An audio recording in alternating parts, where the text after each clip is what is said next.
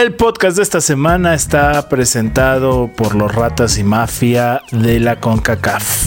Bienvenidos a este canal del Crema Soul, el canal del mejor equipo de fútbol. Que a todo equipo que le va a ganar, eso dejemos de lado, pobre, escúchate este podcast que te vengo yo a traer. Siéntate, ponte como te relájate, ven a pasarla bien, rólate ese like y también suscríbete.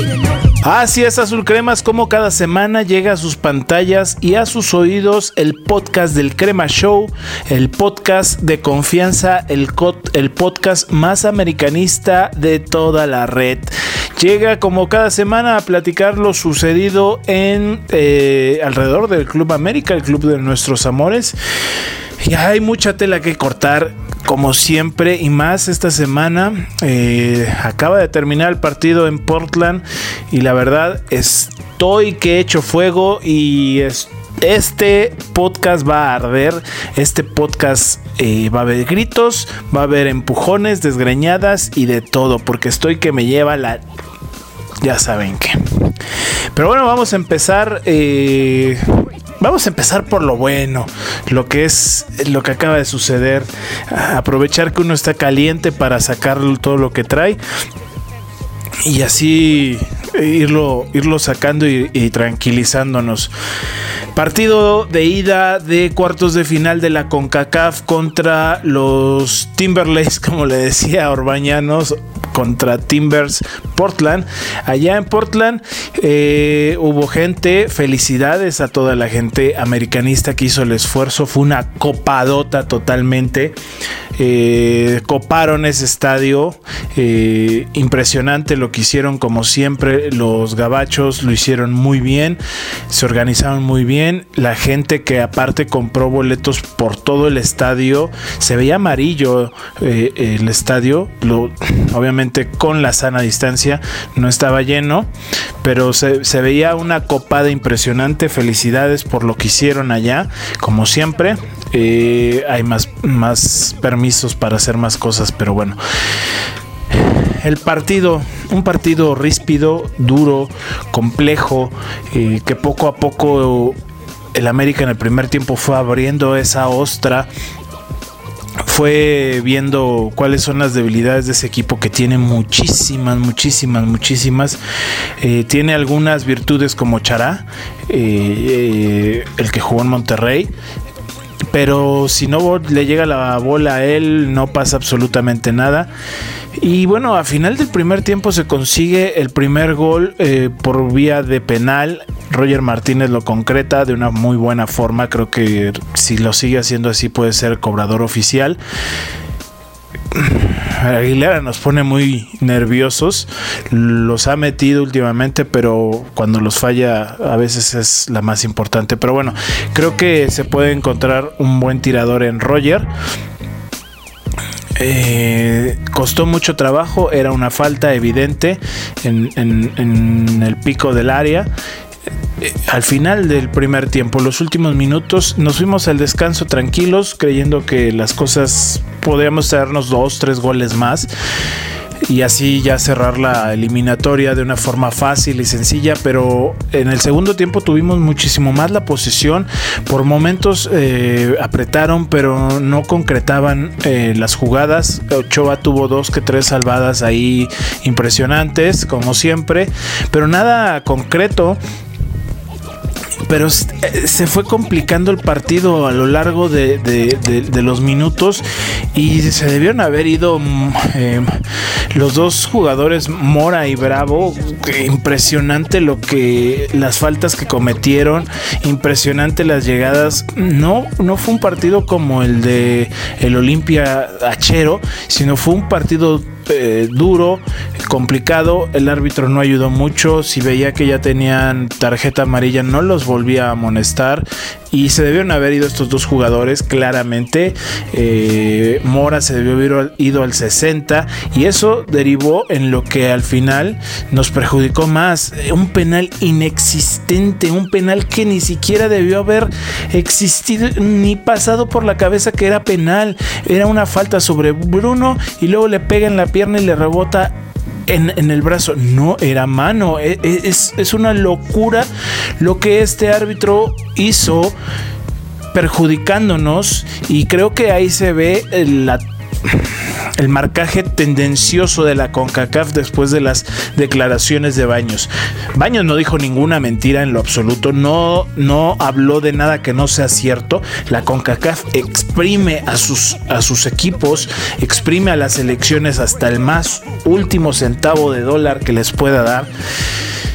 Y esos son los resultados. Tú quieres, o sea, como confederación pide que se le se dé igualdad a todos los equipos, que se le que se le dé las mismas oportunidades, que se les que se reparte el dinero, pero no lo repartes para crecer, estás repartiéndolo y se está yendo al caño. No hay la categoría en los árbitros, no hay la categoría en los jugadores, no hay la categoría en las selecciones en esta confederación. Es una confederación perdida. Es una. Si nos tocó vivir aquí, ok, no hay ningún problema, lo podemos hacer. Pero tampoco acuchilles a, tus mejores exponentes porque quieres igualdad o porque te representan eh, envidia, por así decirlo. Otra cosa que estaba pensando y es ¿Qué tan lejos estamos de la CONCACAF como país, como federación, como institución o como referente de la confederación? Si, si somos el país que más dinero le mete a esa confederación, ¿por qué estamos siendo tan acuchillados. No se supondría que siendo el país más grande eh, futbolísticamente hablando, tendríamos que tener poder en la CONCACAF.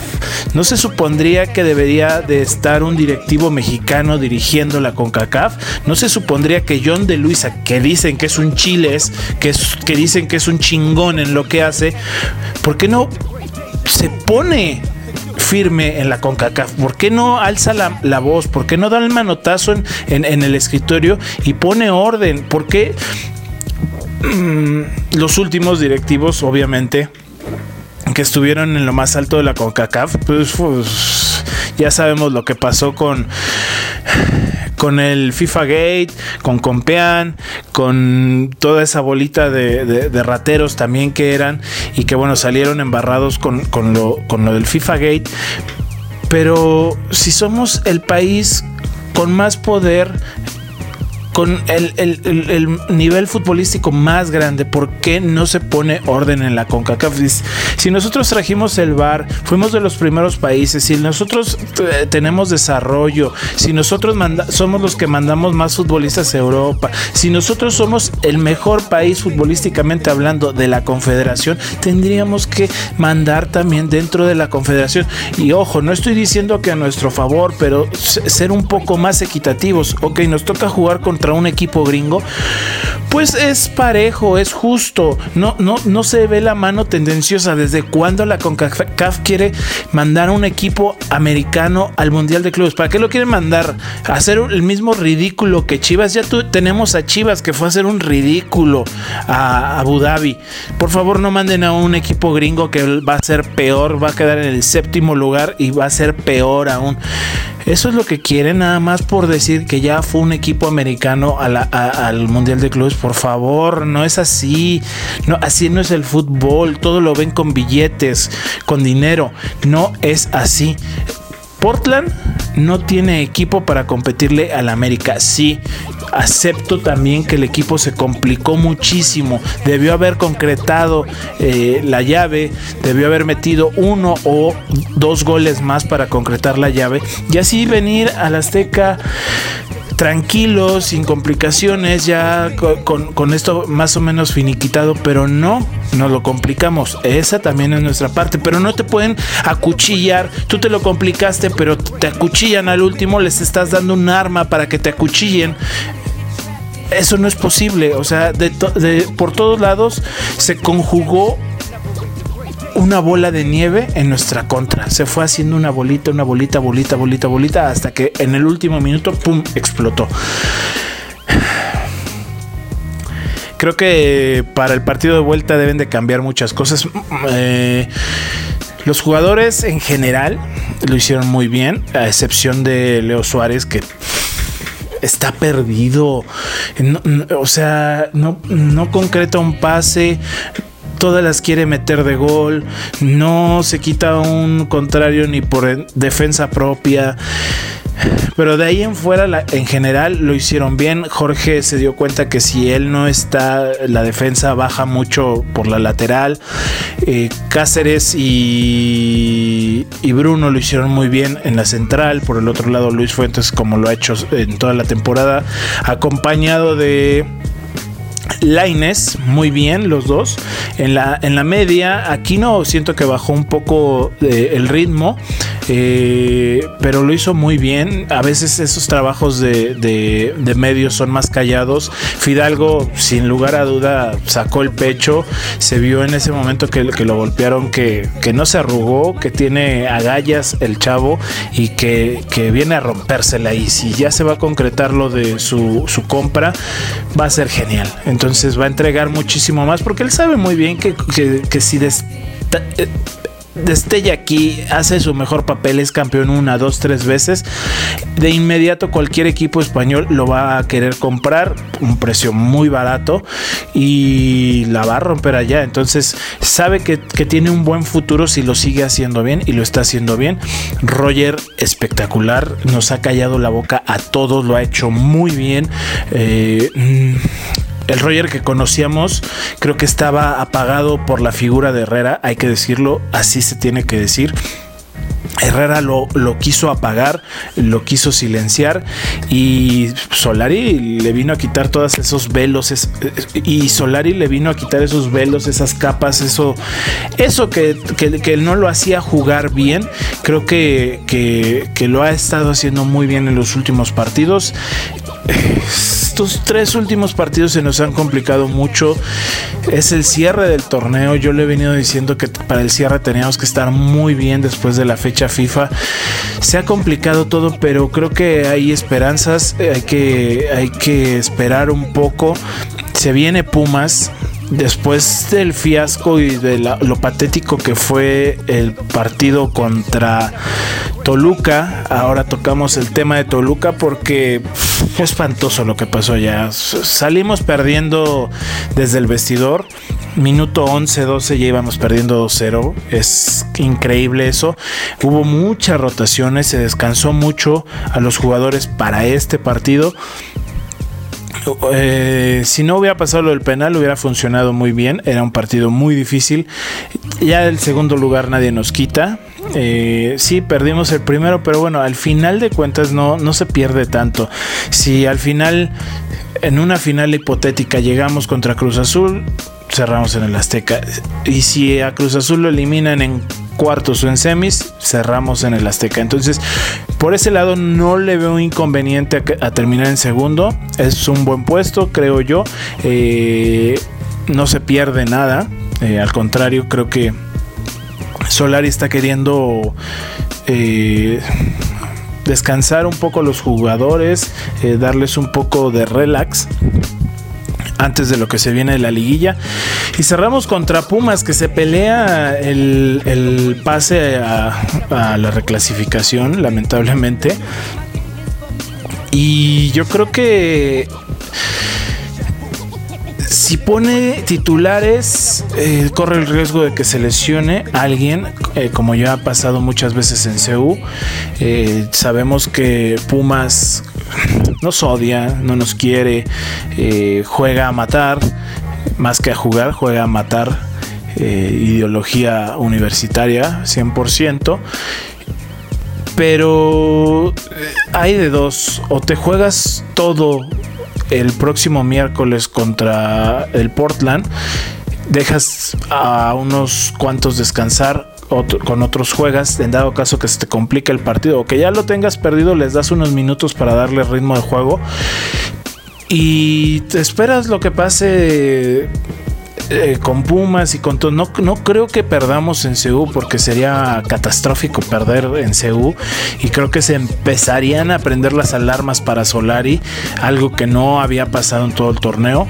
Eh, puede que esté en su plan eh, todo esto que está pasando. Lo de hoy no, lo, lo anterior sí Pero si es así, yo creo que tiene una estrategia para llegar eh, al 100 eh, a la liguilla. Hay que recordar que después de Pumas, al estar en segundo lugar, descansamos una semana. Entonces, eh, el único partido que se va a tener esa semana va a ser contra Portland. Entonces, hay que arriesgar todo contra Portland porque es el pase a semifinales. Aunque las semifinales son en cuatro meses, se juega el todo por el todo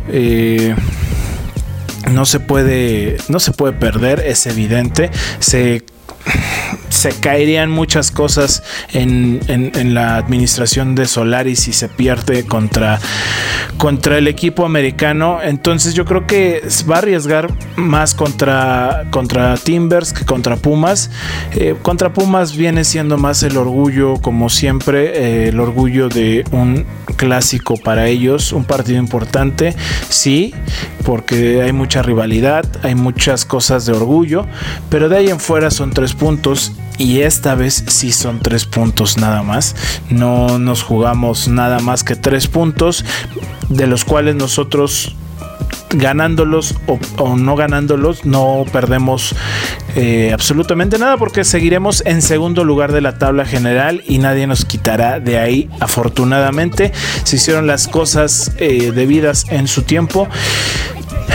Espero que no se, el nivel no se esté bajando por completo de aquí a la liguilla eh, pues creo que por el momento es todo lo que teníamos que hablar. Lo de hoy fue impresentable. La CONCACAF tiene que sancionar bueno, si no sancionó al, al, árbitro anterior contra Olimpia, no va a sancionar a este que de verdad patético, no, no, no, no, no sabe las reglas, no se acercó al bar. Bueno, en Guatemala no tienen bar, entonces ¿qué puede, qué se puede esperar de un árbitro que no está, no conoce el bar? Eh, esperar qué pasa contra contra Pumas y el próximo miércoles contra Portland en el Estadio Azteca. Hay un pequeño rumor por ahí que suena de que puede haber la posibilidad por mínima que sea, pero posibilidad de que tal vez estemos en el Azteca solo abonados, solo abonados, pero existe una pequeña posibilidad. Y la, también el rumor latente eh, que para la liguilla vamos a regresar al Estadio Azteca. Y eso sería impresionante, sería alucinante, eh, sería muy bueno. Hemos extrañado mucho al equipo y quisiéramos estar ahí en la liguilla.